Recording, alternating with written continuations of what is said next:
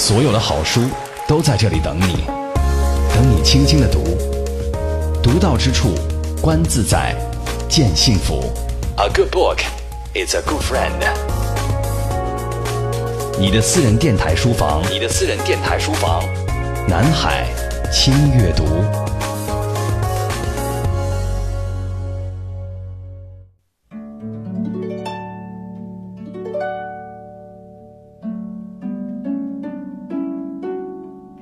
好，我是周薇，代表今天的责任编辑丁旭，感谢各位收听我们今天的微言絮语版本的轻阅读。今天我们一起来读《四季便当》这本书。很多人都会问啊，现在你到底有没有好好吃饭呢？是和朋友聚会吃大餐，还是在忙碌的工作中挤出时间吃一些简单的工作餐，或者在遥远的异国他乡，想念一家人围坐在餐桌前，享用妈妈亲手做的菜？法国美食家布里亚·萨瓦兰说：“告诉我你平时吃什么，我就能说出你是什么样的人。”看完《四季便当》，能感觉到作者吉井忍是一位温柔而长情的女性。这位嫁到北京的日本媳妇儿，将四十个和风便当与生活故事娓娓道来，关于自己的先生和家庭，关于在海外生活和工作的经历。提及最多的还是在日本与爸爸妈妈共度的美好时光，即使是简单的茶泡饭，甚或是冰箱里的剩菜做成的无名菜，都有了让人难以忘怀的温度。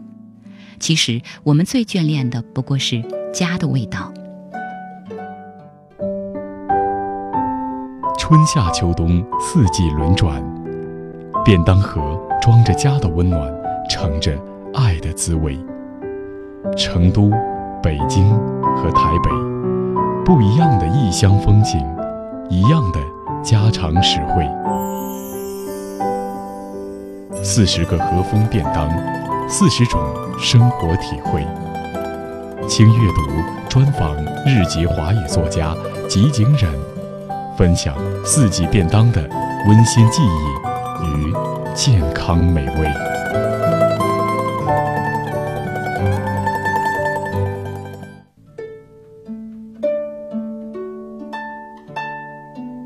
日籍华语作家吉井忍毕业于日本国际基督教大学国际关系专业，曾在成都留学，也曾在法国南部务农，辗转台北、马尼拉、上海等地，担任经济新闻编辑。现在专职写作，致力于向华语读者介绍日本文化。不过他对自己的定义却非常简单，微博里他介绍自己用了简单的几个字：居住在北京的日本媳妇儿。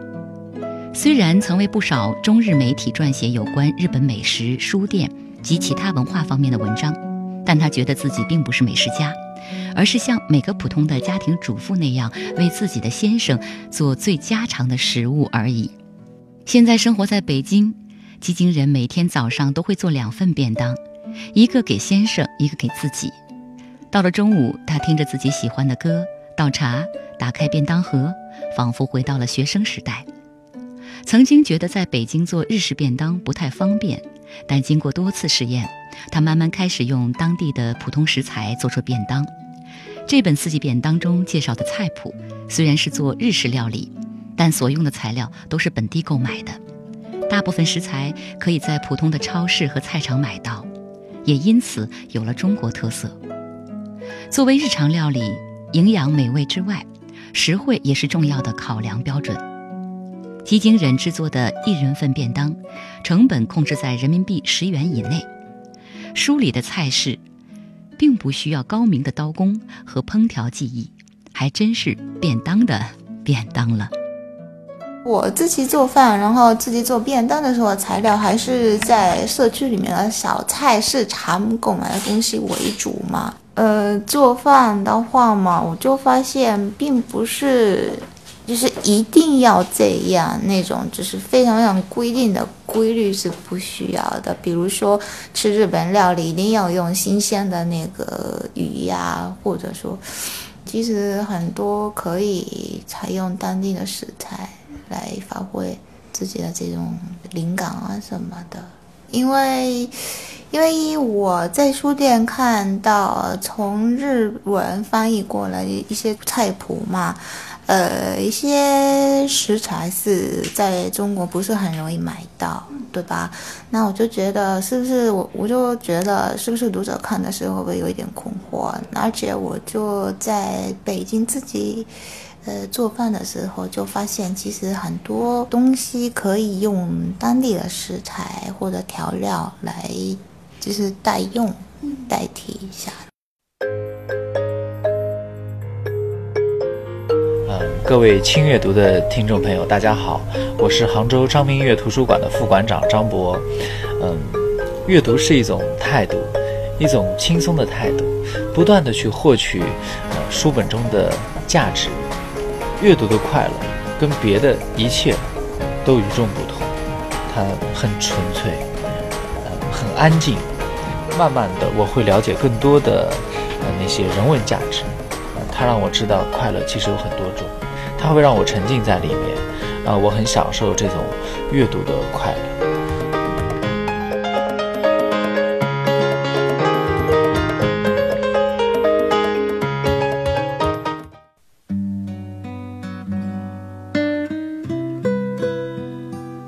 父亲在大阪一带出生，从小吃玉好烧长大。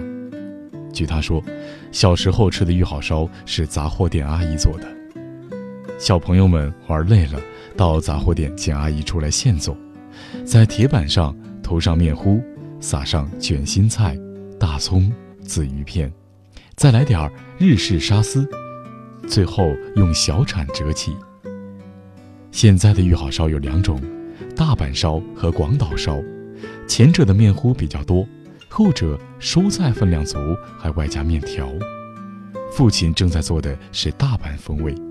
大概的做法是在面糊里掺入卷心菜等材料，猪肉片也在铁板上烧好，再涂上沙司，最后按个人口味再加蛋黄酱和紫鱼片。父亲边介绍玉好烧的前世今生，边把做好的分给我和母亲。母亲不太喜欢这种粗糙的便宜货，但对我来说，这可是从没尝过的好东西。更让我开心的是，吃完玉好烧，还有配套餐后甜点，也是在铁板上烧的。父亲把面糊浇在铁板上做成小饼，上面放些豆沙，就这么简单。热乎乎的面饼上点缀着刚从冰箱里拿出来的豆沙，感觉特别搭配。这一创意，好像还被母亲夸奖过。长大后，好几次在外面吃到玉好烧，有的店是端上已经做好的，有的是在客人面前现场操作的，还有每桌配上铁板，让食客自己动手的。这几种做法都不错，但我总觉得外面吃的玉好烧利润太高了，原材料是面糊、卷心菜和一些肉片。但价钱要六百日元，约人民币四十元左右，外加小时候都是父亲做的，脑子里已经有一种独特的玉好烧印记，所以超过自家味道的玉好烧至今未见。不过私房玉好烧也有二十多年没有吃过了。上次回国时，在厨房角落里看到小时候用的铁板，外围的塑料都变色了，不知还能不能用。想把它处理掉，但脑中浮现出父亲做玉好烧的身影，于是，我把铁板又放回了原处。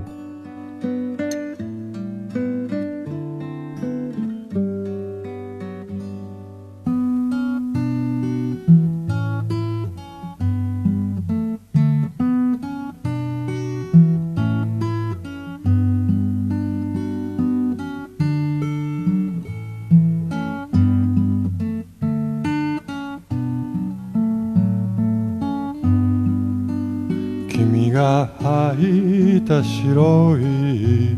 木が今ゆっくり風に乗っ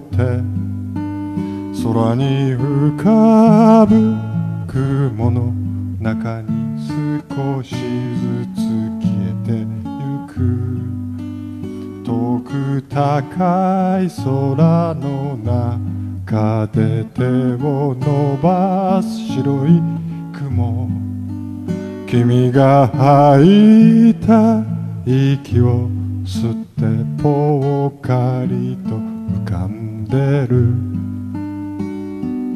ずっと昔のことのようだね。川面の上を雲が流れる。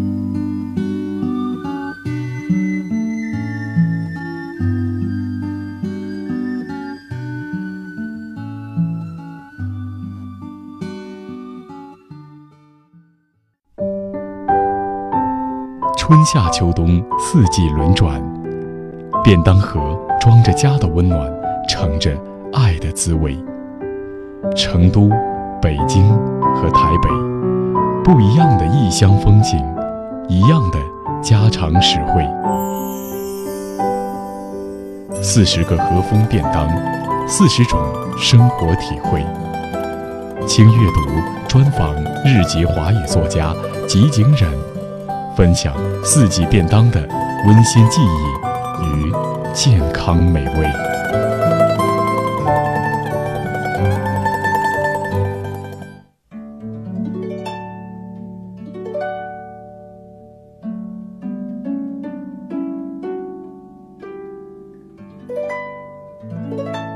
基金人与中国的缘分开始于成都，那是很多年以前的事情了。留学生活的第一天，吉井忍认识了第一个中国朋友。这个重庆女孩叫彩霞，是四川大学留学生楼的服务员。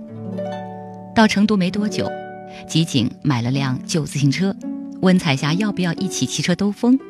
但是彩霞却说，重庆人都不会骑自行车。在大部分日本人的印象当中，中国就是满街骑车上下班的人流。而且，吉井在成都看到的最普通的交通工具也是自行车。彩霞很有耐心地向吉井解释说：“重庆多斜坡，骑自行车太辛苦，不能当交通工具。”恍然大悟的吉井想起日本人也说长崎人不会骑自行车，因为长崎斜坡多，骑车很费劲。在一个新的地方认识新的朋友，发现一些奇妙的相同处。是生活在异乡时很有趣的事情。后来，吉井忍骑着自行车载着彩霞在川大校园兜风，彩霞告诉他，重庆也有樱花，很漂亮，明年要请他去看。吉井一边答应，一边想象，那个斜坡很多、没法骑车的城市，那些落英缤纷的樱花树，只是这个约定始终没有办法实现。不过每年春天。在赏樱花、做樱饼的时候，集锦关于樱花的记忆里也会增加一丝难忘的重庆味道吧。就是真正在海外生活的第第一个时间，就是在成都，中国那个四川那边的成都嘛。那时候我得到了中国政府的奖学金，然后去成都学习一年的汉语。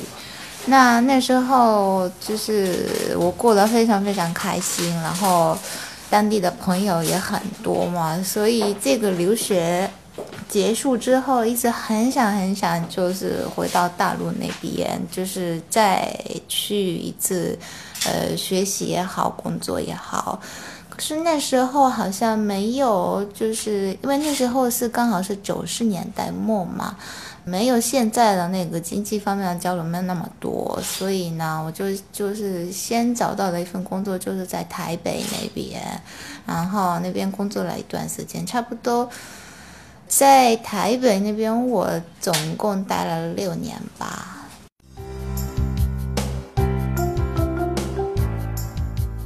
我是先锋书店的工作人员，然后我觉得读书。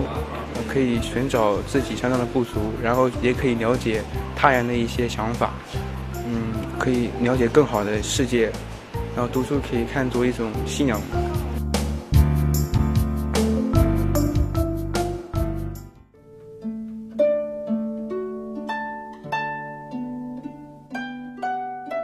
普通日本人家庭做的最多的寿司，并不是我们印象中小块米饭上放生鱼的握寿司，也不是海苔卷起来的卷寿司，而是散寿司。所谓的散寿司，是将寿司饭放在一个容器里，在上面撒海鲜、糖醋藕片、荷兰豆、蛋皮丝、红烧香菇、海苔丝等等。吃的时候并不需要加酱油或芥末。我们做寿司饭可以用东北大米或珍珠米，煮好后加上白醋、白糖和盐，扇风冷却后就可以用了。寿司饭里因为含醋，所以不大容易变质，用作夏天的便当很合适。日本母亲夏天做便当的时候，常会用这种寿司饭。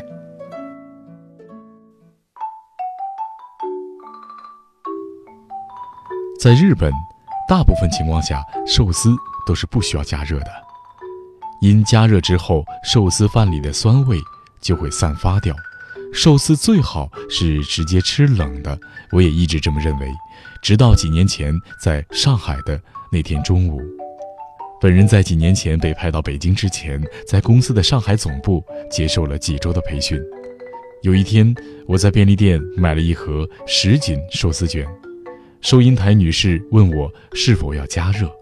平时在便利店买的盒饭我都要加热的，所以那天我也习惯地说：“嗯，要。”说完，我马上反应过来，并想取消刚才的决定。但那时候，我的寿司已经在微波炉里开始转了。加热完毕，拿着热乎乎的寿司盒子，我心里很不踏实。热的什锦寿司卷到底能不能吃呢？要不，再去便利店买个面包，以防万一。当时的感觉好像是不小心把生菜沙拉加热似的。但是这个顾虑在回到办公室，在自己的位子上拿起筷子吃了一口时，就完全消失了。咦，挺好吃的，虽然醋饭的味道淡掉，但口感还是不错的。加温过程好像是醋饭和玉子烧、蟹棒、蛋黄酱等馅料的风味更加融洽，有独特的美味。刚才在便利店买寿司卷，不小心把它加热了。我跟旁边的日本同事说，同事笑眯眯地问我：“呵呵，结果怎么样呢？”其实觉得挺好吃的。他的表情一下子变得很得意，是吧？我也觉得，到了中国后啊。才学到了这个。有时候，抛开自己的常识，而去尝试别人的常识，也是个不错的经验。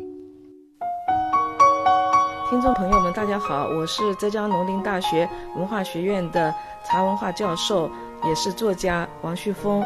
身为一个作家，呃，以写书、教书为自己的职业，当然更希望广大的听众朋友们。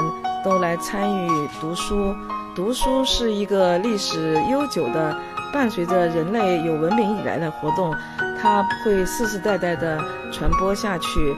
不管有没有用，不管是呃学以致用，还是读书悠闲的玩儿，呃，只要能够与书相伴，你的一生就不会寂寞，你就会成为一个精神富有的人。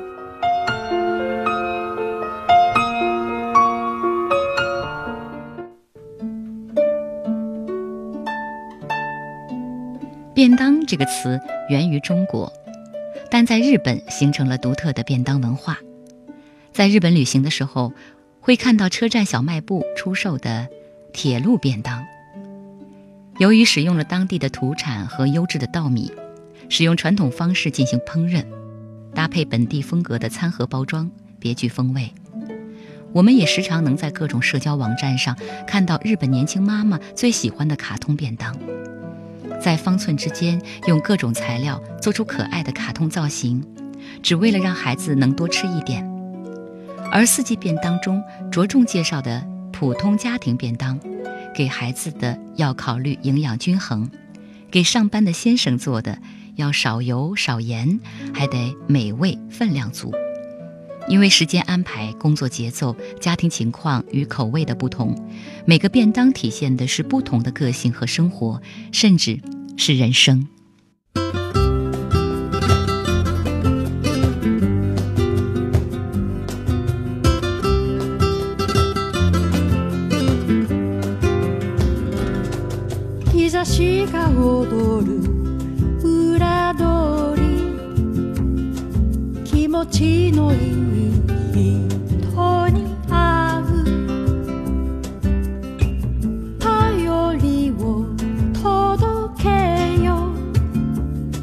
私元気で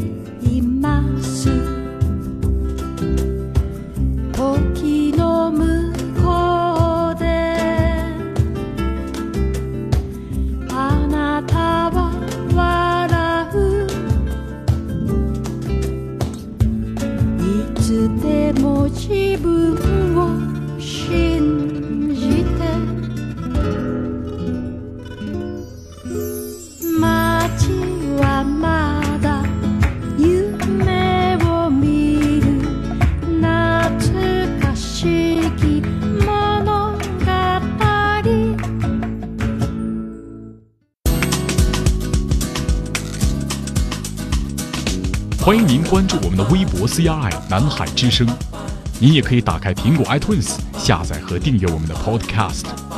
请把您的意见和建议发送到微言絮语 at 幺二六点 com。轻阅读，独到之处乐在其中。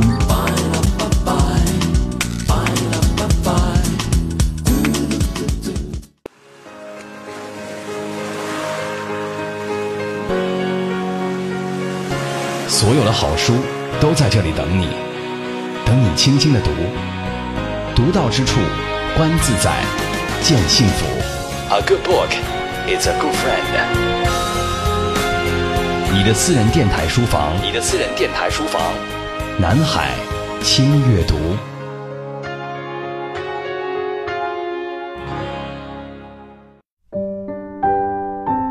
春夏秋冬四季轮转，便当盒装着家的温暖，盛着爱的滋味。成都、北京和台北，不一样的异乡风景，一样的家常实惠。四十个和风便当，四十种生活体会。轻阅读专访日籍华语作家吉井忍。分享四季便当的温馨记忆健康美味。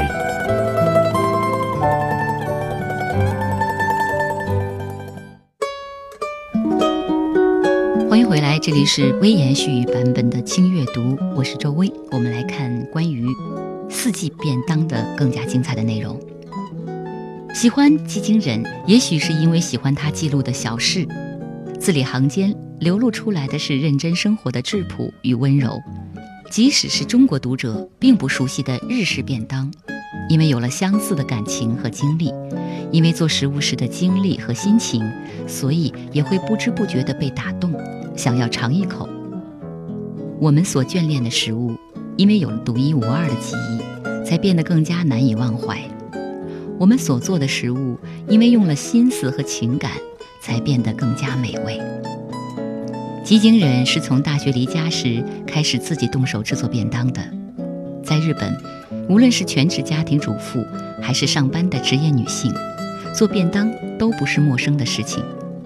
现在，吉井忍虽然生活在北京，但是为丈夫做便当还是生活中很重要的一件事。作为丈夫的午餐厨师，每周日的晚上，她就开始琢磨便当，一直到周四的晚上为止。明天的餐盒里放些什么？主菜用鸡蛋还是肉还是鱼呢？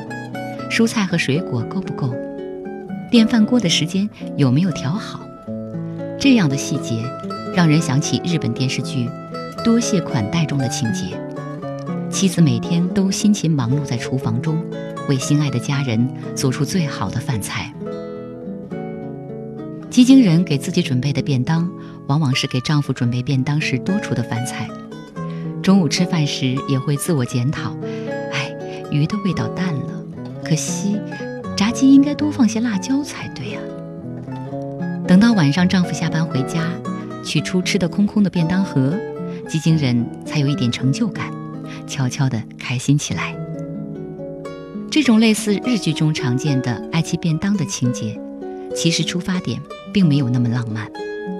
丈夫开始新工作的时候，这对小夫妻并没有多少存款，房东又会拿走一大笔租金。会过日子的日本媳妇儿吉井忍决定从吃的方面省起来，在不影响丈夫在公司的人际关系的前提下，吉井忍开始为丈夫做便当，省下的午餐费投入家庭快乐基金，用于周末外出、纪念日下馆子，给家里添几株大大的绿色植物。那时候对刚结婚的话，就是我们两个人要磨合一下嘛，然后做。便当给对方也是一种，就是可以帮助我们，就是感情的交流吧。就觉得，对这个，对，应该是。然后，嗯，做便当确实可以蛮省钱的，所以呢，蛮省的。比如说，在外面吃一顿饭，可能要花，呃，就是几十块钱，而且呢，就是营养方面，还有材料方面，都是，就是，就是。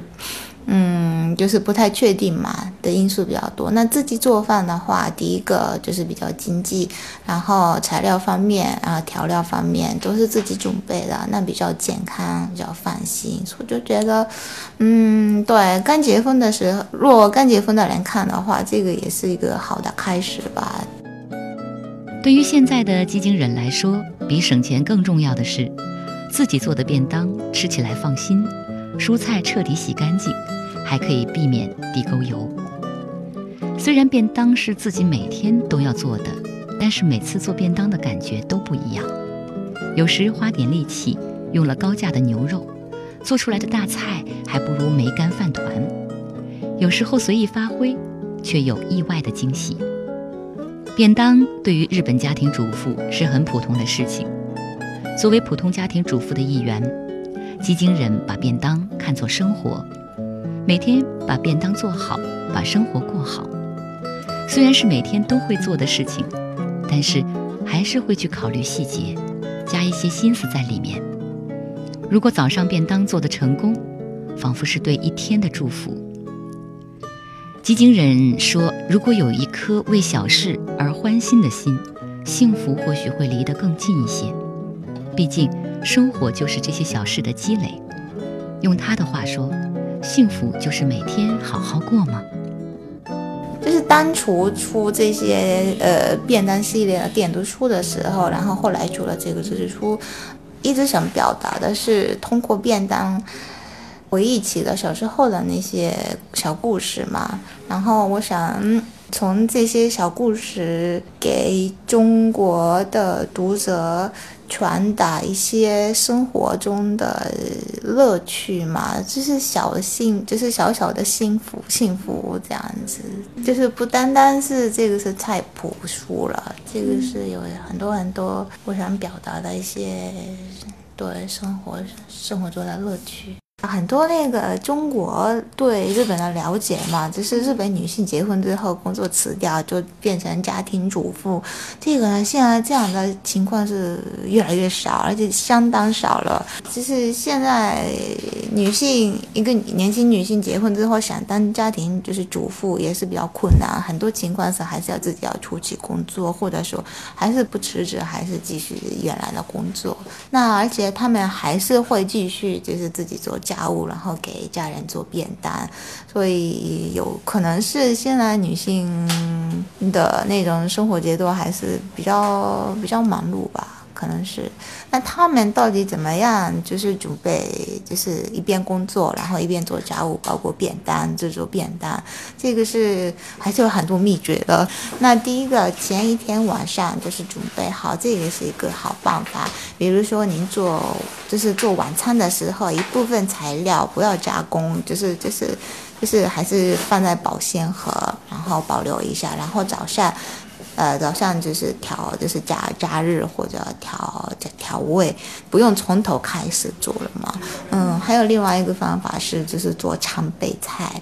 那就是常备菜的话，我在四季便当中也有介绍过精品啊，还有一些那个洋西菜啊，对，那些就是小小的主物啊，或者说就是胡萝卜沙拉什么的，这些小小的常备菜，就是事先做好的话，第二天早上。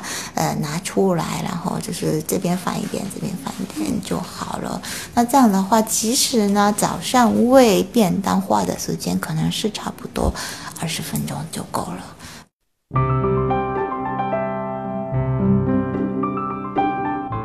我是一个大学生，读书的话，呃，对自己毕竟是一种知识的一种扩充吧。然后从书中能够学到很多的知识，我想这也是我读书的一个很重要的原因。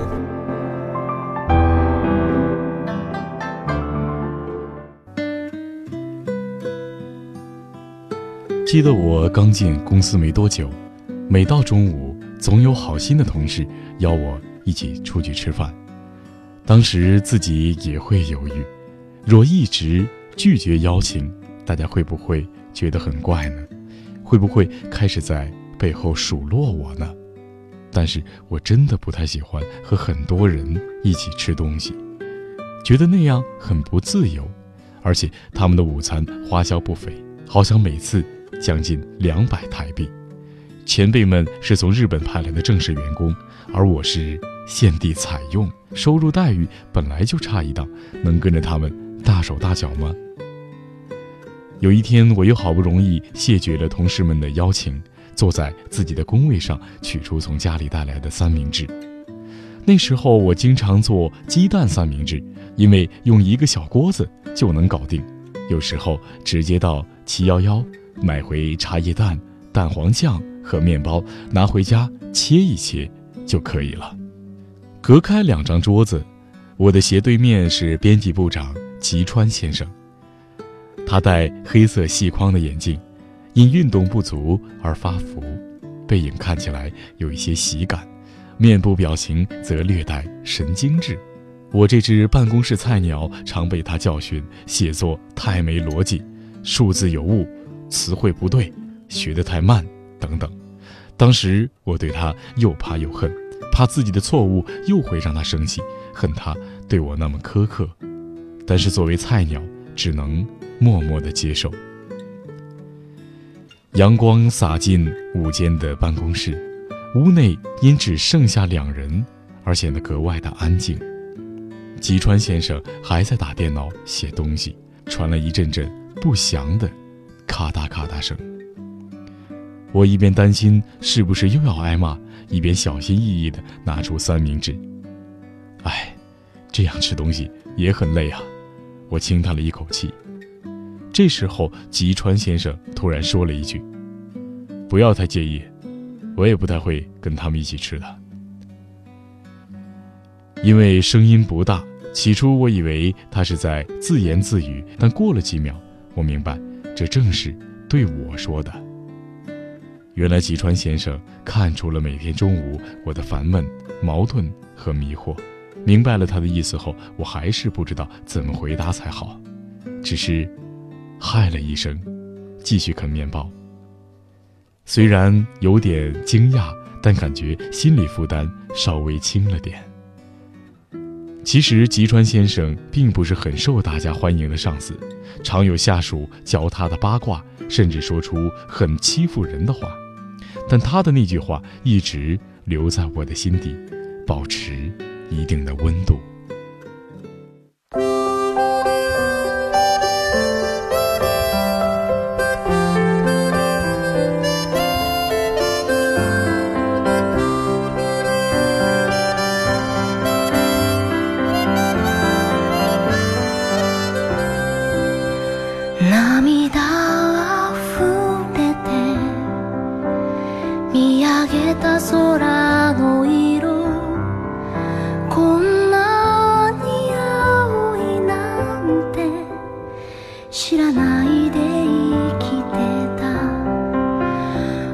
私の中の砂漠に満ちてくる優しい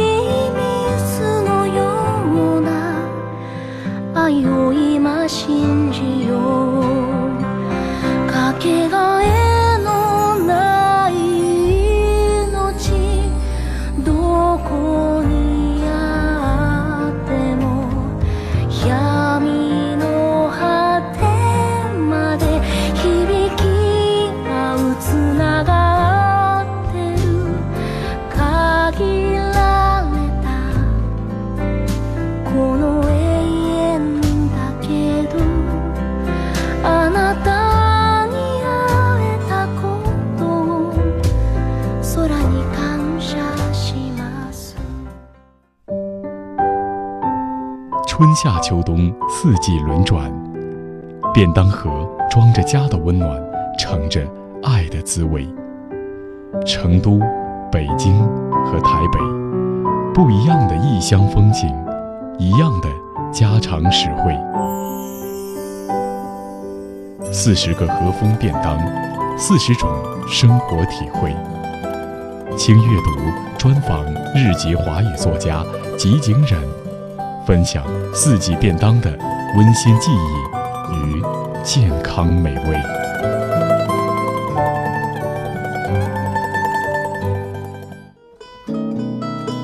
按照日本旧时的风俗，如果家中有女孩诞生，第一个女儿节前必须准备好女儿节人偶。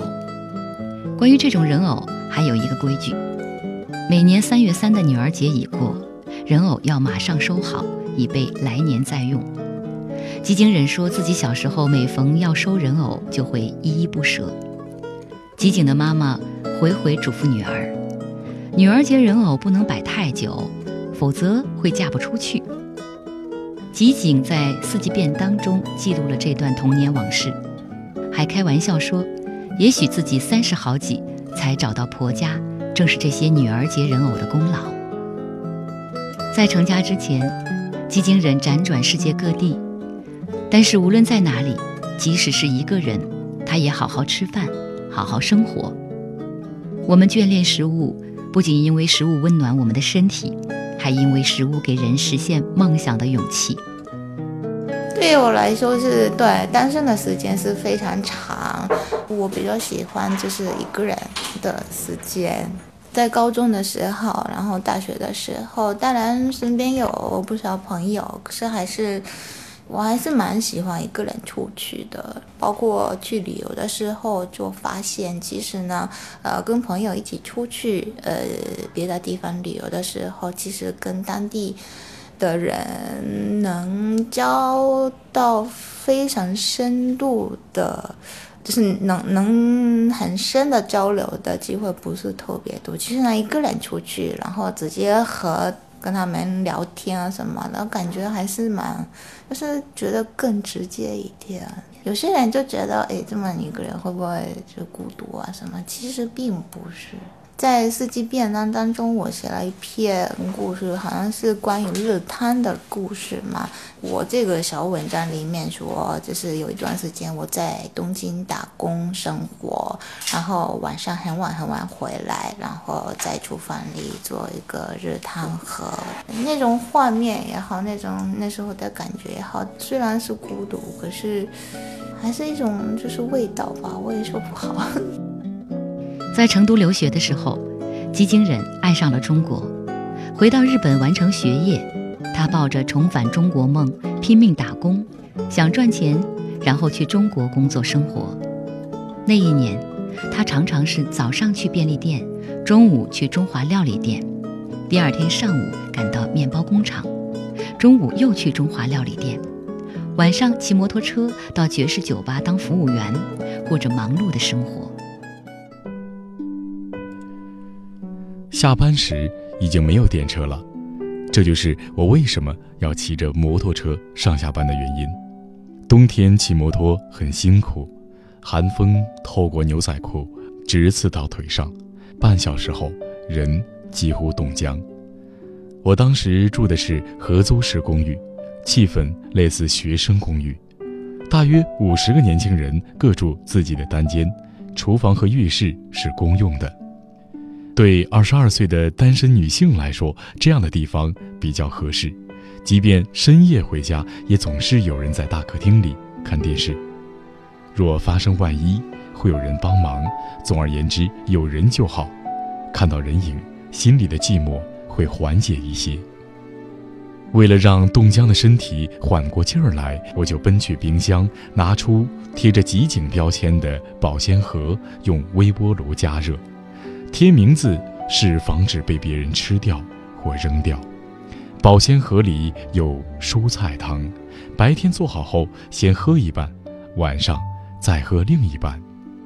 做法很简单，把冬天当季的南瓜等蔬菜切块煮汤，可以充分补充营养和维生素。日本有一句健康口号是“一日三十品目”，意思是一天要吃三十种以上的食物，营养摄取才够均衡。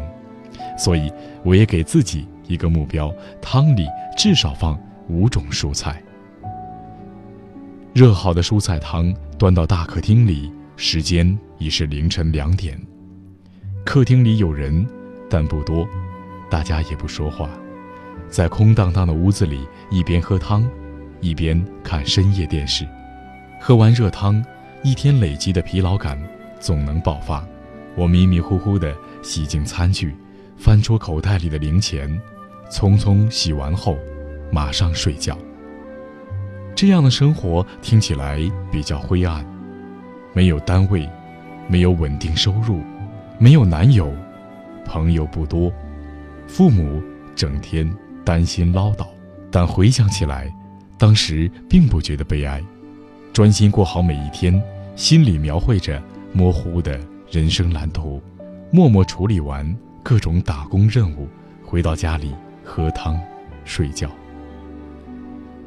我后来经法国、菲律宾等地才转回中国，当初的中国梦隔了十年终于实现。不过美梦成真后，也少不了烦心事。这时我会走进厨房，专心把蔬菜洗净、切块，放进锅里，慢慢的煮。当清香和暖意浮起，心情总会好一些。边喝边回想。二十二岁的自己，深夜大客厅里的他，仿佛在鼓励我：“没事的，都会好起来。你不就是这样走过来的吗？好好喝汤睡觉，新的一天就要开始了。”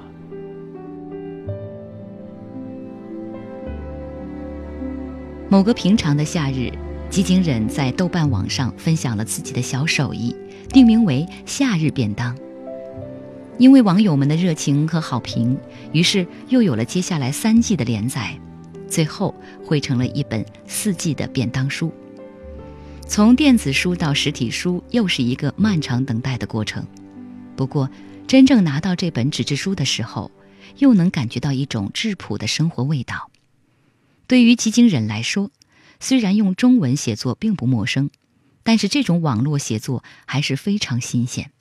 刚开始是没想要把这个便当的书做成纸质书，就觉得豆瓣那时候刚开始做电子书嘛，那我想就是就是写写写点东西，然后发表一下。那那时候第一本便当系列是夏日便当，那就没想到读者的这个反应也不错，很多人就留言给我说，哎，很有意思啊什么。那我就从这些留言得到了鼓励。所以，所以我就开始写了秋日便当、冬日便当，然后最后就写到秋日便当，那就有刚好有四个季节了嘛。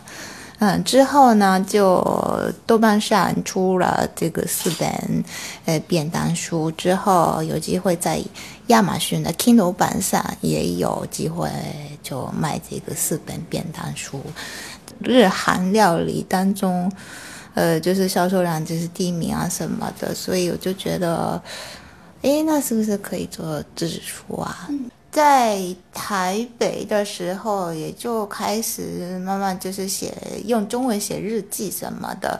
嗯，那时候我。我就是当做这一个中文的练习来写的嘛，不过就越来越写的就是蛮投入了，还给那允许让老师给给看这个小文章，然后可能是那时候比较喜欢上用中文写作吧，而且我从小很喜欢看书，小时候的梦想就是当一个国语就是国语的老师，就中文写作好像是我没有。对我来说，好像现在变成很自然的一件事情，因为已经就是思考的时候也是用中文思考嘛，那就觉得写起来也是蛮蛮蛮蛮自然的一件事情。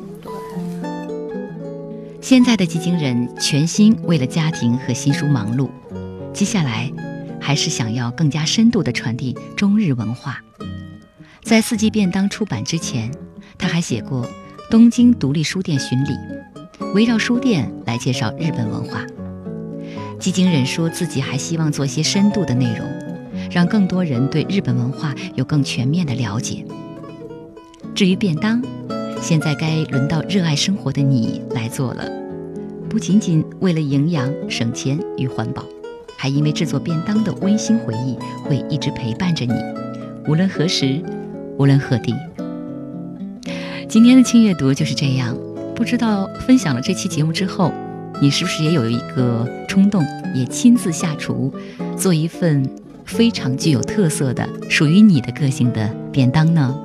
好，丁旭和周薇，感谢各位今天的聆听，希望明天我们同一时间继续锁定轻阅读，明天再读，拜拜。